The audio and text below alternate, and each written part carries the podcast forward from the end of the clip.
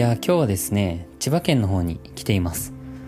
ワーケーションみたいな半分旅行半分仕事みたいな感じで来ているんですけど、えー、Airbnb を使って泊まっています。Airbnb っていうのはこう一般の方たちが自分の家の空いている部屋を貸し出したりする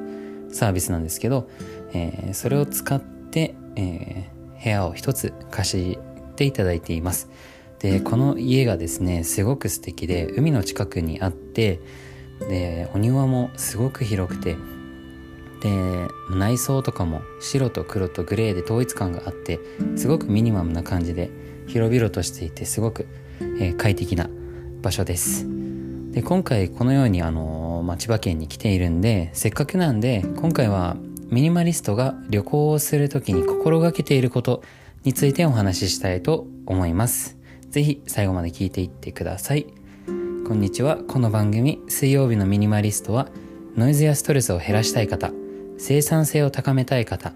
幸せになるためのヒントを見つけたい方に向けて、生活が少しだけ豊かになるミニマリズムについて、山田明人がお届けしています。えー、今回のテーマは旅行なわけですが、えー、4つ、4点、いや5点ですね。えー、5点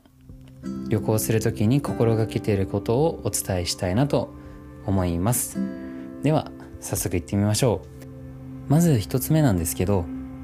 着いたらまずはマップで周辺を把握し軽く散歩するです。人っていうのは新しい場所に行くと結構やっぱり不安が大きいんですよね。ここってどんな場所なんだろうか安全なんだろうかっていう、まあ、心理学的にそう言われてて結構それがストレスになったりするんですよね。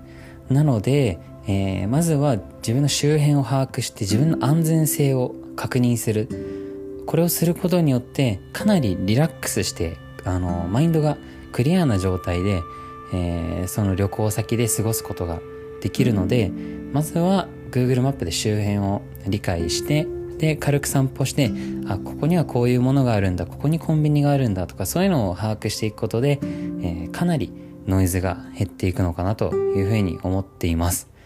そして2つ目なんですけど、えー、予定を詰めすぎないっていうことが結構重要です、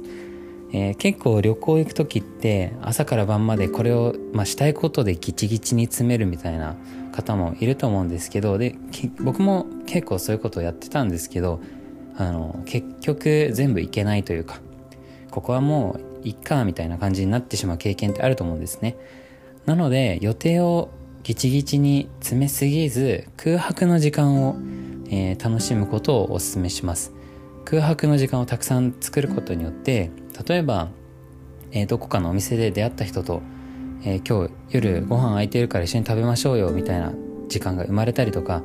え、何か新しいことをひらめいたりとかっていう余白がないと新しいものって入ってこないのでそういう時間をあえて作っておくことがすごくいいのかなと思っています。そして、えー、予定を詰めすぎないことによって休む時間も作ることができるんですね。旅行ってやっぱり移動するだけで結構疲れたり、えー、1個目でお伝えした周辺がわからないとやっぱストレスになってしまうんでそれによって結構疲れちゃうんですよね。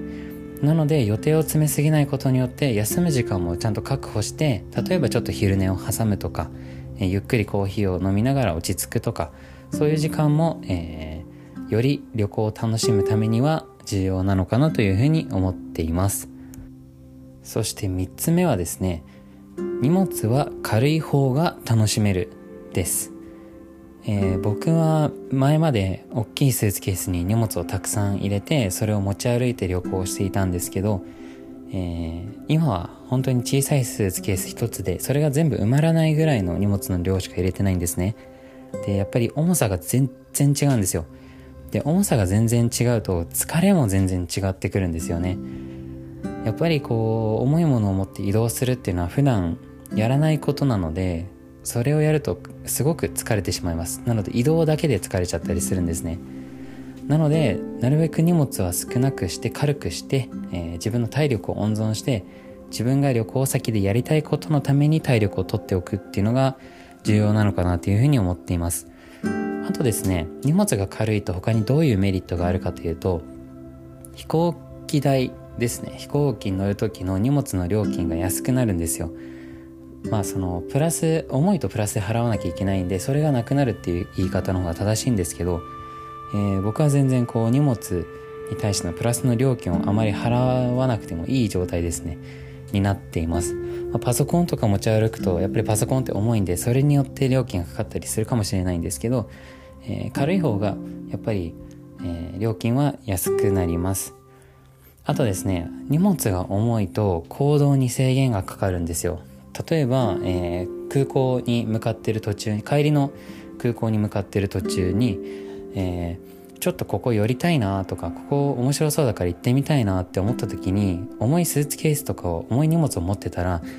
ちょっとそれが億劫になったりするんですよね。ただ荷物が軽いとフットワークも軽くなってちょっと行ってみようよみたいな感じに、えー、なったりします。なのでできるだけ荷物は軽い方が楽しめるんじゃないかなというふうに思っています。そして4つ目はですね友達と行く場合は一人の時間も作るです。友達と行く時って、えーと、朝から晩までの予定をこう決めたりどういうことをするかっていうのをお互いに話し合ったりして旅行のプランを決めることが多いんですけど、えー、皆さんやらないのが、えー、自分だけの時間をお互いに作るみたいなことはやらないんですね。ただ旅行先でもやっぱり誰かとずっといるっていうのは疲れちゃいますし、えー、お互いの、まあ、気を使わない友達といってもやっぱり少しは気を使うとは思うのでできたら自分一人の時間をお互いに作って自由行動みたいな感じで、えー、時間を使ってもいいのかなというふうに思います。やりたいことが全て一致することってあまりないと思うんですよ。まあ、こことここは一緒だよねとかってなっても全てあのやりたいことが一致するっていうのはちょっと難しいのかなっていうふうに思うんでそこを無理して合わせなくてもよくて、えー、そこは自分の一人の時間だったり自分がやりたいこと相手がやりたいことを自由にする時間っていうのがあると結構いい感じの旅行になるかなと思っていますやっぱり人ってリセットする時間っていうのは必要なんででそれが人によっては自分の家だったり自分があのカフェ行って本読むとかみんないろんな方法があると思うんですけど旅行の時ってあの家っていうかホテルに帰ってきても友達とずっといたりとかもするんでそのリセットする時間をお互いに作ってあげるのが、えー、いいのかなと思っています、えー、そして5つ目なんですけど自分の生活に取り入れることができる要素を見つける。です。これ結構僕は大事にしていてですね、えー、一つあの、僕の先輩の話をしたいなと思います。僕の先輩、あの、一人翔平さんっていう人がいるんですけど、翔平さんがですね、ホテルに行った時の話なんですけど、えー、ホテルに、まあ、一人で行ったらしいんですね。で、こう、ホテルで過ごしてると、なんかこう、創作意欲じゃないですけど、なんかこう、仕事もっと頑張りたいなとか、えー、なんか考えようとか。そういうポジティブな感情がどんどん動くというかになったらしいんですよ。で彼曰くどうしてそうなったかというと、えー、ホテルの空間ってすごく洗練されていて、まあ、いわゆるその生活に必要なものしか置いてないと思うんですね。いわゆるもうミニマリストの部屋みたいな感じだと思うんですよ。テーブルと机があってベッドがあってあとはまあシャワーとトイレとみたいな本当に必要最低限じゃないですけど、えー、の必要最低限の、えー、すごく過ごしやすい快適な空間っていうのがホテルだと思うんですけどその空間にいることによってポジティブなプラスな創作意欲みたいなのがこう自分の中で湧いてきたので、えー、そういう要素を自分の部屋にも当てはめられるんじゃないかなということで、えー、ミニマリズムにすごく興味を持ち始めたらしいんですね。なのでホテルというミニマリストのミニマリズムの環境をどういうふうに自分の家にも当てはめられるのかどうやったら応用できるのかなっていうのを見つけるのってすごくあの自分の生活を向上させてくれる要因というかただただ旅行を楽しんではい終わりじゃなくて、えー、旅行に行くことによって自分の生活さえももっと良くなっていく。っていうのが旅行行くより良いあの活用方法じゃないですけどプラスになっていく相乗効果を生むと思うのでそういうふうに自分の生活に取り入れることができる要素を見つけるというのがすごく旅行では重要なのかなと思っています。これってホテルだけじゃなくて僕は今 Airbnb という一般家庭の空いてる部屋に泊めさせてもらってるんですけど Airbnb もゲストがそういう一般の家で快適に過ごすための工夫って多くされてると思うんですよ。タオルが置いてある場所だったりとか、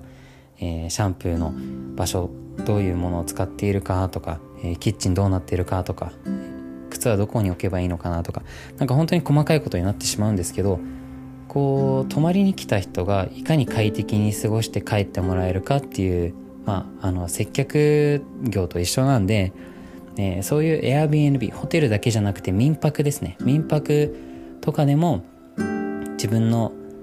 家も同じようにできないかなっていう要素を見つけることによってどんどんどんどん自分の部屋とか家もミニマリズムというか快適にというか、えー、っていう本当に必要なものかつ快適っていう要素を取り入れることができるのかなというふうに思っています。はい。ということで今回はミニマリストが旅行する時に心がけていることを5つご紹介させていただきました、えー、普段とは違う環境なので、えーまあ、うまく喋れたかちょっとわからないんですけど、えー、少しでもいいなと思っていただけたら是非フォローだったり、えー、星5をくれたら嬉しいです、えー、皆さんもあの是非概要欄にメールを貼っているので旅行の時に心がけていることだったり